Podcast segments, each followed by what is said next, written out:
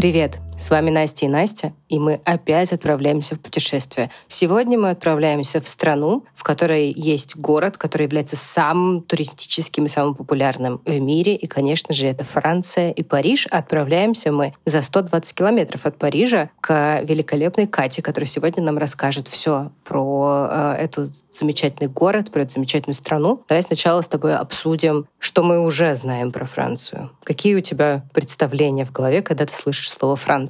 Ну, во-первых, я была во Франции, я была в Париже, и я была в маленьком студенческом городке, и я в дичайшем восторге от Франции. Я обожаю французскую кухню, мне безумно понравился Париж. Я до сих пор, это было лет шесть назад, но я до сих пор вспоминаю его с большим теплом. Франция — это очень дорого, Франция — это очень красиво, и, естественно, это очень модно. Да, я соглашусь. Мне кажется, что Франция — это французское вино, французская косметика, французская мода, французская культура. И сыр. Да, и сыр, конечно. Я была в Париже два раза, и на самом деле Париж для меня удивительное место, потому что это была моя первая в жизни заграничная поездка, и это было еще в 90-х. Просто, ну, мне было 7 лет, и я была ребенком, который был в Диснейленде в 98 году. Ну, это задало определенный тон всей моей моей дальнейшей жизни, мне кажется. Да, а потом а, мы были в 2014 году в Париже снова, но уже с мамой и с сестрой, и тоже было классно. Я надеюсь, что мы еще съездим туда и не только в Париж, потому что, в принципе, я видела только Париж, пригород Парижа, где Диснейленд, но тоже не особо только Диснейленд. Вот, наверное, это тоже важно для меня. Хотя не уверена, что сами французы так уж любят свой Диснейленд, хотя мне кажется, что он довольно классный. Ну и, конечно, это Лувр, это искусство французское, французская литература, французская революция, французское протестное движение, французский социализм. Вот это все тоже, конечно, меня очень захватывает. Да, я согласна. Но меня, честно говоря, от всего классного перечисленного отталкивает вот именно про переезд, если говорить, да, в Париж, во Францию, уровень и дороговизна жизни. Пожалуй, на данный момент я не смогла бы себе позволить жить э, в Париже, ну, судя по тем рассказам, которые я слышу от своих знакомых. Не знаю, может быть, наша героиня сегодня нас разуверит в этом и расскажет, что все не так, но почему-то мне кажется, что она подтвердит мои слова. Давай же спросим ее. Я очень рада приветствовать у нас э, Екатерину Куваеву-Бризар. Она она живет сейчас в городе Реймс, Шампане, и она является владельцей компании Visit Me in France. Катя, привет. Привет, Настя.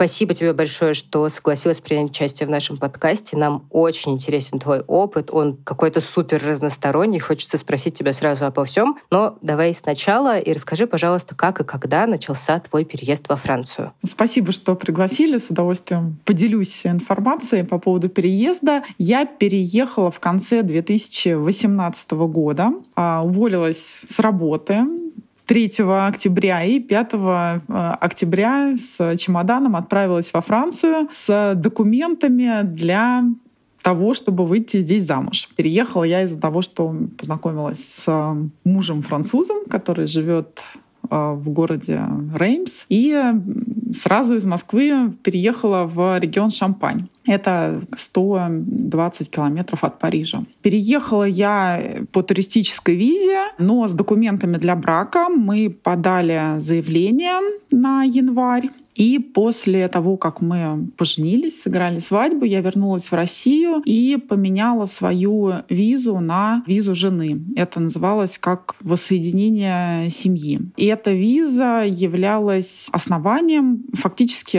эта виза являлась и видом на жительство на первый год. То есть после того, как я въехала уже по визе жены, нужно было пройти несколько этапов, там через э, префектуру, три разных встречи, то есть там какие-то дни, когда тебе рассказывают про Францию, как здесь жить, как здесь обстоят дела со, со страховкой, какие-то вообще общие сведения. И после того, как ты прошел вот эти дни обучения, ты получаешь э, право подаваться на все документы. Фактически у меня сразу же было право и на работу, поскольку я э, жена француза, и, ну, в общем-то, все права, которые получаешь э, при ВНЖ.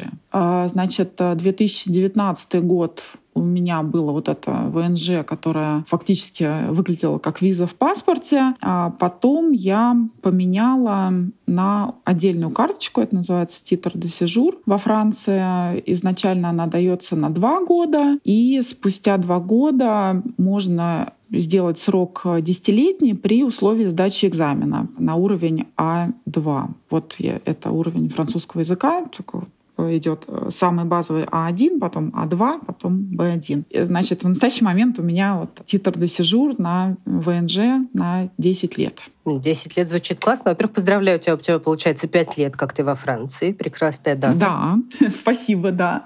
Слушай, звучит очень круто, что есть э, вот эта история с тем, что тебе рассказывают, как здесь жить, как устроена страховка. Вот это все. Честно сказать, в других странах Европы, вот от наших гостей я даже такого не слышала. Мне кажется, что это просто великолепно. Но, возможно, это специфика визы именно, да, которая есть вот на воссоединение семьи. Я думаю, что это специфика Франции. Вообще все люди, которые здесь получают в НЖ, действительно проходит такое, как э, погружение в культуру.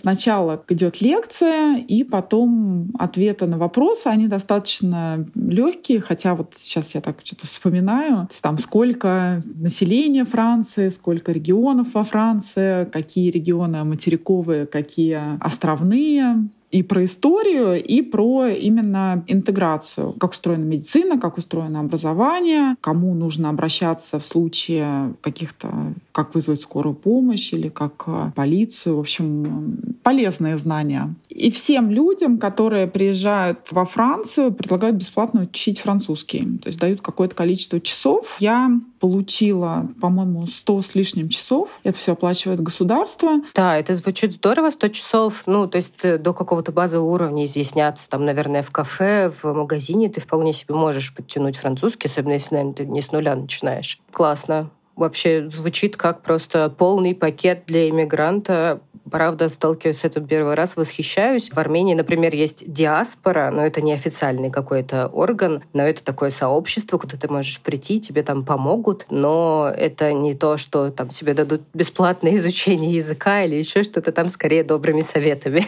Ну вот, во Франции так, у нас здесь социализм, поэтому в тебе максимально помогут. Но опять-таки я приехала по визе жены, и это, наверное, проще, нежели чем ты приехал и что-то с нуля захотел здесь э, обустроиться. Да, но слушай, я слежу за тобой в социальных сетях, в том числе в запрещенных в России. Если тебе будет актуально, мы с удовольствием поделимся ссылочкой, потому что даже смотреть фотки просто просто вообще вызывает страшную зависть и срочное желание поехать в Шампань. Спасибо. У тебя есть свое дело, ты им начала заниматься уже после переезда во Францию. Расскажи, пожалуйста, немножко про него. Почему такое направление и вообще сложно ли все это делать во Франции? Во-первых, почему я решила заниматься собственным делом? Переехала я по семейным причинам. Вышла замуж, и я, если честно, сразу решила не искать работу, никуда не выходить на работу, а попробовать что-то сделать э, а, самостоятельно. Плюс практически сразу после замужества я забеременела, у меня родилась двойня в конце 2019 года, и я понимала, что с двумя маленькими детьми мне будет э, тоже, во-первых, не супер найти работу, будучи беременной, а во-вторых, не супер работать с э, маленькими детьми. Поэтому я решила заниматься тем, чем мне нравится. Я люблю шампанское, и раз уж я переехала в Шампань, плюс э, мой предыдущий опыт, последние четыре года до переезда во Францию я работала в виноторговой компании, я интересовалась вином, я закончила школу винную Инотри, работала я в компании Simple, получила э, там, диплом международный WSET, тоже в винной сфере для себя. Поэтому я решила, что буду делать что-то связанное с вином, что мне нравится, ну, в нашем случае с шампанским. Э, здесь производится все, все шампанское мира, и 99% бизнеса алкогольного именно производства шампанского, не вина в нашем регионе. Так что а, решила заниматься винным туризмом. В целом это интересно, есть уже хорошая инфраструктура, все шампанские дома, какие-то предложения продвижения я стала вести блог в запрещенной сети. Это мой а, такой был единственный инструмент продвижения себя. И а, надо сказать, что стали приходить клиенты частично через э, знакомых, частично через блог. В 2019 году, собственно, я сразу начала заниматься туризмом. Сначала я открыла как ИП, потому что я еще периодически работала как фрилансер на компанию французскую, которая работает с англоязычными туристами. Ну, то есть они работают с туристами по всему миру. А я работала с англоязычными. Это были и американцы, и англичане, и э, вообще микс э, там скандинавы, которые просто приезжали в наш регион. Вот, э, значит, у меня была ИП. А с прошлого года я поменяла на уже такую более весомую, что ли, компанию типа ООО, а, если аналог а, в России, а, СРЛ у нас называется, Общество с ограниченной ответственностью. И теперь я могу делать также все брони гостиниц, брони шампанских домов. То есть там разница в налогах. То есть когда у тебя ООО, у тебя НДС зачитается шампанскими домами, а когда ты ИП, ты платишь налог с оборота. Ну, в общем, пока я еще тоже так, разбираюсь в налоговой системе французской, но, э, тем не менее, могу сказать, что я довольна своим э, решением, и несмотря на то, что ну, были моменты, когда начался ковид, все позакрывалось, туризм тоже остановился, 2022 все было достаточно непросто, но, тем не менее, все равно какой-то поток клиентов у меня есть, и заниматься этим приятно. Поэтому можно сказать, что нашла возможность заниматься тем, что мне нравится, и получать за это какие-то деньги. Опять звучит потрясающе, мне очень нравится. Я, мне кажется, сегодня буду вынуждена прервать свой безалкогольный целебат и обязательно выпить что-нибудь с пузырьками. Не уверена, что прямо что-то из шампани, но что-нибудь достойное да. обязательно. Очень здорово, что ты как раз соприкасаешься с туризмом. Мне кажется, что многим нашим слушателям тоже будет интересно не с точки зрения там эмиграции и жизни на постоянку, а именно с точки зрения визита в страну, узнать вообще, как обстоят сейчас дела с туризмом и а есть вообще сейчас во Франции туристы из России? Встречаются ли они тебя? Вообще туристы есть. Конечно, в связи с э, сложностями с визами, с э, курсом евро. Европа становится менее привлекательной для российских туристов, но тем не менее а, я так для себя мне кажется, поняла, что в Европу уже перестали ездить э, с 2020 года, когда начался ковид, прививки. Появилось очень много предложений на российском рынке острова, там Мальдивы, Африка, где вот принимались наши ПЦР-тесты, не обязательно нужно было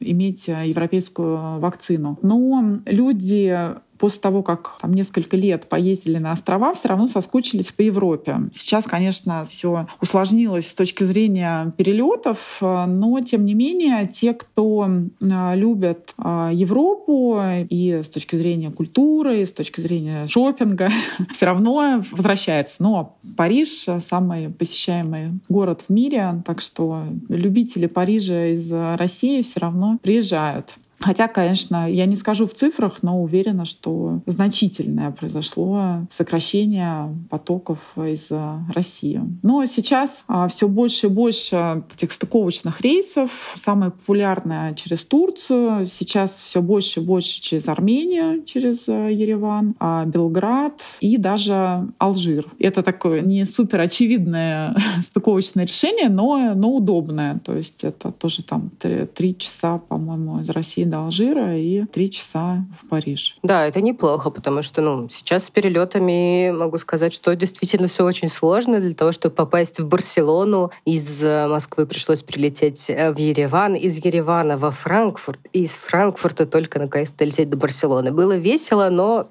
тяжеловато. Ну, знаешь, я несколько раз в Россию ездила по схеме из, из Франции в Финляндию, из Финляндии на автобусе до Питера, из Питера на поезде до Москвы.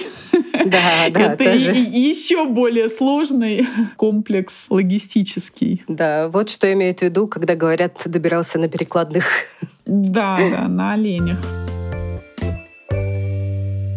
Да, у меня, возможно, дурацкий вопрос, вот, но я все равно хочу его задать, потому что это то, что мы видим в новостях, а мы вообще в подкасте любим разрушать мифы, ну или подтверждать их, не знаю на самом деле, как закончится все это. Но мы много видим новостей о протестах в Париже практически там каждый год, а то и чаще. Как это вообще воспринимается, когда ты находишься внутри страны? Страшно ли это? Более тревожно ли это, чем жизнь была там, когда ты жила в Москве? Или все же там удаленность твоей жизни от Парижа, она дает тебе возможность сохранять спокойствие? Ну, а, смотри, протесты действительно есть. Они не только в Париже, они по всей Франции. Ну, там больше их, конечно, а, там Марсель, где много арабов, да, алжирцев. Больше беспорядков, да, от них. У нас поспокойнее в городе, но все равно сначала были эти желтые жилеты. Вроде бы желтые жилеты закончились, но Франция — это страна бастующих, и эти забастовки ты должен просто это принять как данность реальность, что тебе могут сказать в понедельник, что завтра во вторник не будет школы у детей, потому что пошли на забастовку, что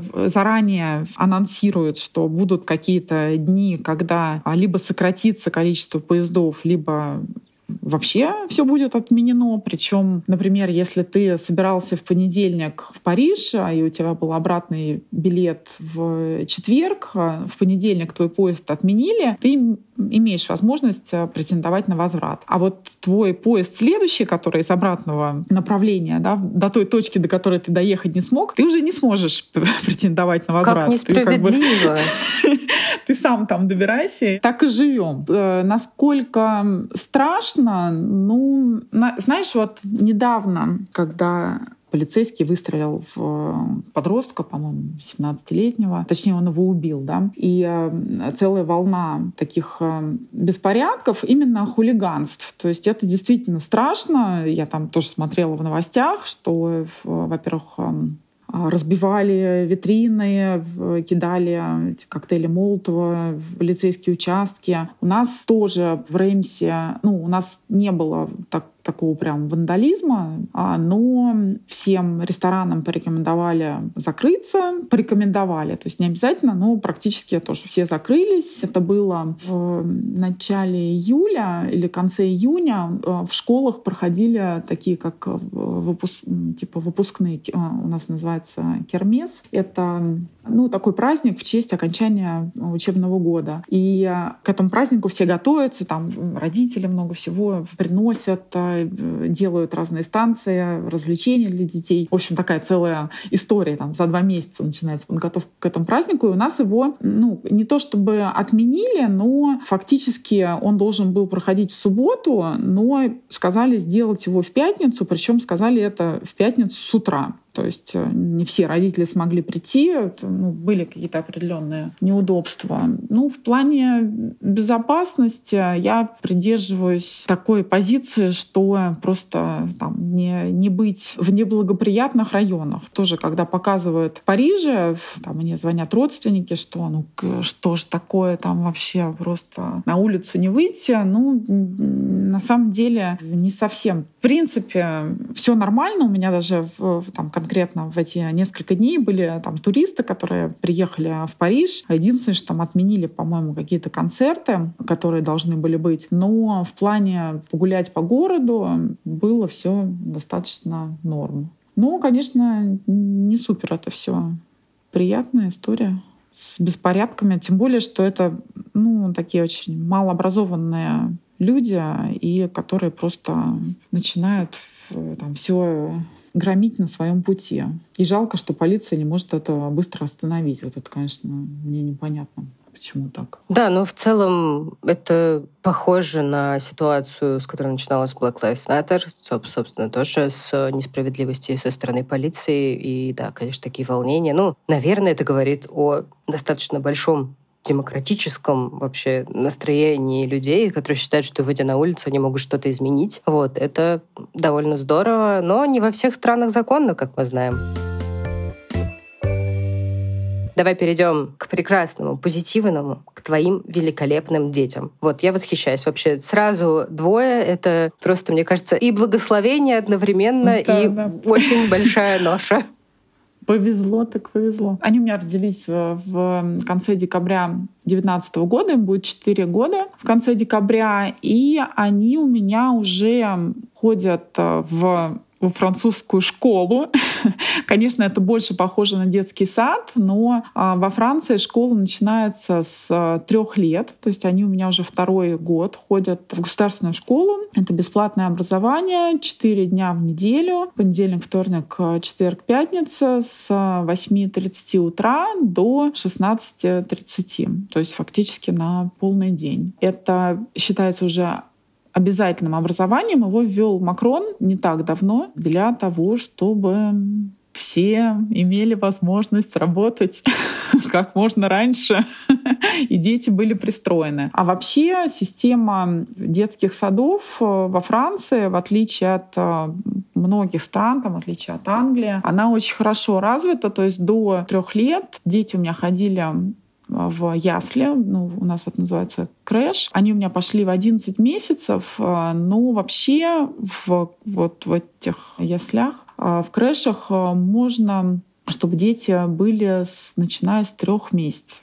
Это, конечно, удивительно для русского человека, потому что у нас в основном все там сидят до трех лет, мне кажется, ну, либо сидят дома, либо няня занимается детьми, няни бабушки. Но так как я там работала на себя, а, я сначала не хотела отдавать детей вот в этот садик, когда они были совсем маленькие, но при этом, когда им стало 7 месяцев, я поняла, что я, я не могу больше сидеть дома с детьми, это очень тяжело, и возможность пойти в сад, садов много, они в основном государственные. Единственное, что нужно в, в них там заранее записываться. То есть уже многие записываются на этапе беременности. Ну, мне повезло. Через э, мэрию мы там подали заявление в несколько садиков. Удалось их э, достаточно быстро пристроить э, в садик. Да, но звучит, правда, как социалистическая идеальная концепция, в которой женщина может достаточно рано пойти работать. Мне кажется, что другая Настя, которая находится сейчас тоже в эмиграции с маленьким ребенком бы очень хорошо тебя поняла и оценила бы вообще всю прелесть французской образовательной системы. Хотела сказать, что связано это с тем, в том числе, что да, чтобы э, женщины работали наравне с мужчинами, вне зависимости от наличия маленьких детей, потому что в основном в французских семьях работают равенство, так сказать, поощряется, и работают и мужчины, и женщины. Мне кажется, что это очень здорово. А расскажи, пожалуйста, про еще одну сферу, которая тоже важна, как обстоят дела с медициной и лекарствами. И тут еще один миф, который разрушь, пожалуйста, или подтверди. Правда ли, что во Франции очень многое лечат гомеопатией? Вот а, насчет а, того, что очень много лечит гомеопатией, такого я не слышала, если честно. Во Франции очень долго вообще ни, ничем не лечат. И, если честно, ну вот что касается такой медицины, особенно там пренатальные, детских э, педиатров, то в России все гораздо лучше дела с этим обстоят. Во Франции из таких плюсов, да, или из, из того, что отличается по сравнению с Россией, все лекарства, которые тебе выписывает доктор, ты получаешь э, бесплатно в аптеке, то есть их покрывает твоя страховка. У нас э, два типа страховки. Это, ну, как ОМС обязательная и дополнительная. Практически у всех есть дополнительная. Я плачу за страховку за дополнительную 70 а, евро в месяц. И ну вот, если я хожу к врачу, то там, вне зависимости, выписали мне там какой-то комплекс а, антибиотиков или капли в нос, а, сироп от кашля и там какой-нибудь обычный парацетамол, все это мне дадут бесплатно по рецепту. Если же я пришла в аптеку и там у меня просто купить лекарство жаропонижающее, то есть я не через врача пошла, а напрямую пришла в аптеку, то за это лекарство я должна буду заплатить. Что огорчает в медицине французской, что это первое вызов врача на дом. Такая опция отсутствует. То есть э, если у тебя температура, ну, у ребенка, да, например, температура 40, то единственный вариант, то есть ты сначала там даешь ему лекарства, если лекарства не помогли или температура держится, ему плохо, ты должен ехать э, в Оржанс, то есть в скорую помощь. И это упражнение где-то часов на 6, то есть э, там куча народа. Если ты не при смерти находишься, то ты будешь там ждать своей очереди несколько часов. То есть это, конечно, ужасно. И запись э, ко всем врачам идет через э, терапевта. У нас есть э, наш семейный врач. Мы не, не брали отдельно детского терапевта. У нас семейный врач, который на всю нашу семью. То есть э, если, не знаю, болит нога, то мы все равно пойдем к нему, и он нас уже направит к другому врачу. И плюс совершенно по-другому обстоят дела во Франции в плане записи к каким-то специалистам, начиная от э, зубного, то есть запись к зубному за полгода, например. То есть если только у тебя супер резкая боль, то тебя примут э, вне очереди. А так вот какие-то регулярные чистки. Ну, я, например, в, ию, там, в июне записалась на, на декабрь. И э, тоже с детьми, вот я там ну, хотела одного ребенка записать к логопеду. Все занято, то есть э, записи нет, лист ожиданий. Этот лист ожиданий может длиться от э, шести месяцев до года. Ого. Но горизонт планирования такой внушительный, да. Да, да, уровня бог. При этом вот э, насколько я знаю, что если что-то, там, не дай бог, серьезное, да, или вот э, там, что касается лечения всех онкологических э, заболеваний, химиотерапии, то здесь у тебя все покрывает страховка. И тогда вот медицина тебе в помощь. Сейчас я еще думаю по поводу этой гомеопатии. Я бы сказала наоборот. Во Франции они чуть что сразу тебе не какими-то народными средствами подорожник, а сразу э, долипран, это парацетамол, ну, некое лекарство от всего. То есть если там плохо себя чувствуешь, то долипран, долипран. И это непривычно и достаточно много назначают антибиотиков, что я, например, скажем, ну, вообще противник а, таких. Вообще не особо люблю принимать лекарства. И когда ну, у меня у, у детей были атита одно время, болело ухо, да, и чуть что сразу антибиотик. У меня прямо сжималось материнское сердце, ну, что-то я здесь с разными людьми консультировалась, вроде как антибиотики стали более щадящими. Так. Да, ну тут можно волноваться, наверное, за антибиотик-резистентность, но наверное, все равно всегда лучше послушать там второе мнение врача и уже принять решение. Вообще, картина очень похожа на то, что мы слышим в целом по Европе. Экстренная помощь, тяжелые ситуации, все замечательно с медициной, ежедневная медицина. Вот не болей, пей горячую воду. Да, Это все да, очень здорово. Так и есть. Давай перейдем к последнему нашему блоку вопросов. Это такие бытовые вопросы. А, расскажи, пожалуйста, как обстоят дела с ценами на недвижимость? Может быть, ты знаешь, сколько стоит аренда квартир в целом? И тоже тут важный вопрос для меня. Правда ли, что ЖКХ в Европе стоит сумасшедше дорого. Да, правда. ЖКХ, а также бензин в Европе стоит значительно дороже, чем в России. У меня муж занимается всеми оплатами коммунальных услуг. Но я специально для нашего разговора поинтересовалась, сколько стоит. У нас квартира порядка 80 квадратных метров, то есть там не, не супер большая. И мы платим 250-300 евро в месяц за ЖКХ. Немало. И эта цена увеличилась, э, наверное, процентов на 50, то есть вот э, там, за последний год. Здесь э, во Франции у них идут годовые контракты, то есть ты когда ну, мы живем в своей квартире, но если ты квартиру снимаешь, то тебе сразу а, дают понимание, сколько ты будешь платить а, за ЖКХ. А вот на следующий год цены могут пересмотреться. И 2022 год цены еще остались, потому что они были зафиксированы накануне.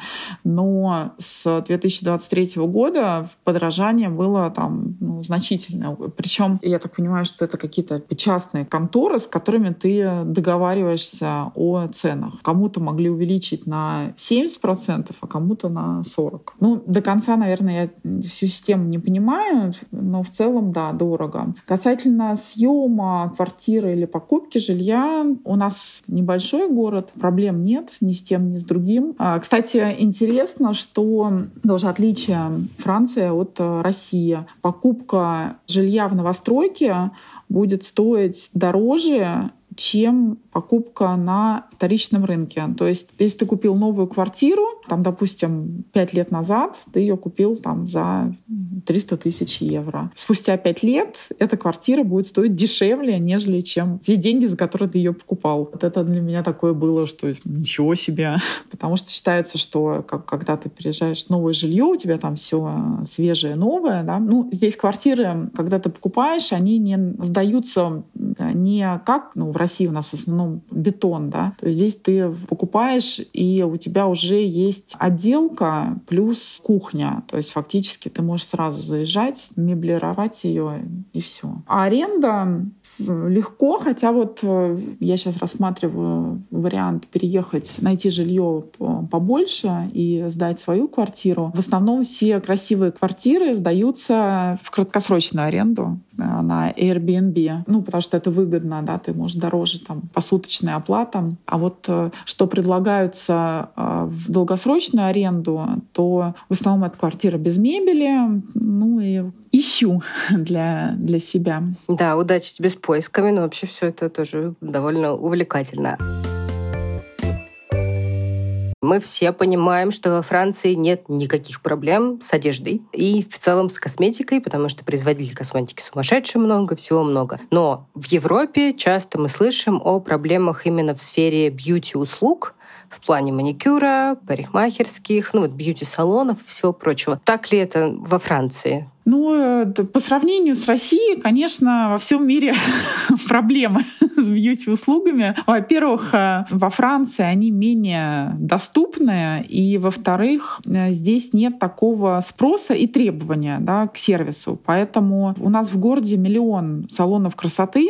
Я, я не знаю, там, как их экономику, но если ты идешь по улице, будет каждое третье здание салон красоты. Но если там, вот, у меня при, э, пример, когда у меня была свадьба, приехало там много достаточно людей из России, и нужно было там уложиться, накраситься, сделать вот какие-то такие базовые вещи. Ну, после этих салонов все шли домой, мыли голову и укладывались уже как, как бы как э, чтобы нормально было. Вот, потому что здесь э, другое понимание всего и там качество маникюра и э, качество макияжа, укладки. Но при этом я думаю, что везде все наши иммигрировавшие из России люди, когда живут за границей, они находят э, русских девочек, там, русскоязычных да, специалистов, которые все прекрасно делают. Вопрос только, где это находится, удобно ли. Ну, если город большой, иногда там нужно куда-то ехать. У нас город небольшой, так что специалисты имеются. Хотя все, что касается ухода косметологии, я продолжаю делать э, в России. Когда приезжаю в Москву, как-то привычнее и дешевле. Такое тоже слышала, наверное, про все страны, кроме Казахстана. Вот в Казахстане рекомендовали местную косметологию. А так у нас есть э, наша прекрасная гостья Ира Иванченко из Аргентины, которая рассказывала про свою жизнь. Там она даже открыла сама там салон э, ногтевого сервиса. Вот, если что, можем порекомендовать. Ну, это классно, да. Я тоже сейчас вижу, что с Украины много приехали, свои салоны открывают. Ну, и я хожу к девочке, она из России, и она открыла она когда-то работала в салоне, а сейчас у нее своя клиентская база, причем в основном француженки, которые к ней ходят. Да. Ну, русский маникюр, он такой, как тренд, довольно известен и все еще в топе. Катя, у меня к тебе последний вопрос. Что тебе больше всего нравится и что тебе больше всего не нравится во Франции? А, ну, что мне нравится? Во-первых, потому что у меня муж француз, я оказалась в такой полуфранцузской среде, ну, точнее, французской. И мне очень нравится отношение французов э, к семье. Возможно, также имеет значение то, что я живу в винодельческом регионе Шампань, и у нас э, здесь э, такой очень традиционный бизнес, ну, бизнес, даже это не столько не бизнес, сколько а, дело, да, семейное дело, виноделие. Многие знают свою историю на там, 5, 7, 10, 12 поколений. Там, у меня а, муж из Реймса, у нас есть книга, что вот 8 поколений его предков по маминой линии, все из, из Реймса. У него в семье был когда-то шампанский дом, который, к сожалению, продали. Но, тем не менее, вот а, насколько французы почитают семью, и этим, конечно, стоит э, восхититься. То есть вот сейчас приближается Рождество. Это будет период, когда со всего мира все будут стекаться в э, Реймс для того, чтобы праздновать э, Рождество. Ну и вообще традиция приглашать маму на обед, либо ходить вместе на обед с большой семьей. Ну, у нас не супер большая семья, у мужа есть брат родной, а вот у его мамы а, в семье было шесть шесть э, детей, и все, у нее четыре брата и сестра, то есть она шестая. Вот, и все живы, слава богу, и общаются, и поэтому очень много двоюрных э, братьев, двоюрных там или троюрных, и вот э, так мы не часто, но собираемся, это классно. Потом отношение к культуре, к традициям, это насколько в хорошем состоянии находятся там, у меня сельская местность вокруг, но это просто образцово-показательная деревушки. То есть э, все чисто в цветах. Это все, конечно, не может не радовать. То есть определенный такой, ну, уверенно хороший, средний средний уровень для разных возрастов. А, вот, э, нравится а, гастрономия, хорошие продукты. Хотя, конечно, они стоят достаточно дорого, все, что касается там фермерских а, продуктов и мяса, и овощей. Но, тем не менее, хорошего качества. Доступность образования тоже, если сравнивать эм, с Англией, то во Франции очень подъемных денег стоят э, частные школы, и ну, мы выбрали государственную школу для детей, э, тоже хорошего уровня государственная школа. В целом мне нравится жизнь во Франции климат мог бы быть получше. Но, с другой стороны, смотря с чем сравнивать, все равно, с, э, если сравнивать с Москвой, у нас покороче зима и в целом помягче, поприятнее. Что не нравится, медицина не на, не на супер уровне, а вот именно такая как бы, каждодневная. Потом действительно есть вот э, бюрократические вещи. У меня это связано с ведением собственного бизнеса. Если что-то ты отправляешь, они могут там терять бумажки, все это задерживается. Ну, в общем, нету, нет предложения госуслуги и всех тех удобств, которые у нас есть э, в России. Тоже тоже штрафы, кстати, огромные штрафы. То есть превышение скорости на 5 километров — это штраф то ли 120, то ли 130. И, и если ты платишь там первые 15 дней — 90. Ну, 90 евро за плюс 5 километров, это, конечно, очень обидно. И помимо штрафа тебе еще и отнимают э, баллы. То есть это моя самая большая проблема. Сейчас я уже э, выучила, где находятся все радары, а первое время так вроде не торопясь, куда-то еду, потом раз, нужно было 50 ехать, а у меня 55. А, ну и, конечно, все жалуются на высокие налоги. Это тоже, конечно, жестко. Здесь все. То есть, э, когда я была ИП, да, вот 22% с оборота. То есть э, это типа упрощенка. То есть как бы то, что у нас там 6%, 22%. То сейчас я тоже до конца там не понимаю. Сейчас будет конец года пойму, сколько нужно будет заплатить. Но радует, что плюсов все же больше, чем минусов. Ну да, ну везде свои нюансы. Все равно я благодарна Франции, что есть возможность э, реализации. То есть э, в целом там, я, например, переехав, открыв свое дело, понимаю, что я достаточно комфортно себя чувствую по жизни. Хорошая страна Франция. Наверное, сложнее в больших городах, Париж, ну, то есть дороже, да, но, с другой стороны, там больше возможностей. Просто зависит от ситуации. То есть если ты работаешь на корпорацию, то наверное, в Париже хорошо жить. Но в нашем таком небольшом городе с точки зрения баланса семья-работа... А, кстати, вот это тоже мне очень нравится у французов. То есть они очень четко отделяют работа работы, обед по расписанию. То есть вот и, и, на, и на примере обеда, то есть это не культура американская, где ты там что-то бутерброд э, ешь перед компьютером. То есть э, обеденное время часто это два часа, а не один час, с 12 до 2. Все дружно встали, неважно, у тебя там вал работы, пошли спокойно, размеренно, поели, не просто что-то накидав да, себе, чтобы утолить э, голод э, как-то со вкусом. Это действительно они умеют э, жить, искусство жить по-французски. Art de vivre а-ля францесс. Это то, что я продвигаю в своих шампанских турах и то, чем я восхищаюсь во Франции. Не торопиться, не, э, нет такого сервиса, но как бы ты воспринимаешь это как абсолютно нормально, потому что нет дешевой рабочей силы, то есть невозможно достичь такого же сервиса, как в России, где один открыл дверь, другой взял пальто, третий проводил к столу, четвертый подал меню, там пятый принял заказ, и шестой хлеб принес. Во Франции гораздо меньше персонала в ресторанах, а, но к этому привыкаешь. Даже я сейчас поняла, что я не упомянула, что а, там действительно магазины закрываются там в 7 вечера или там круглосуточных салонов красоты. Это вообще даже не мечтать.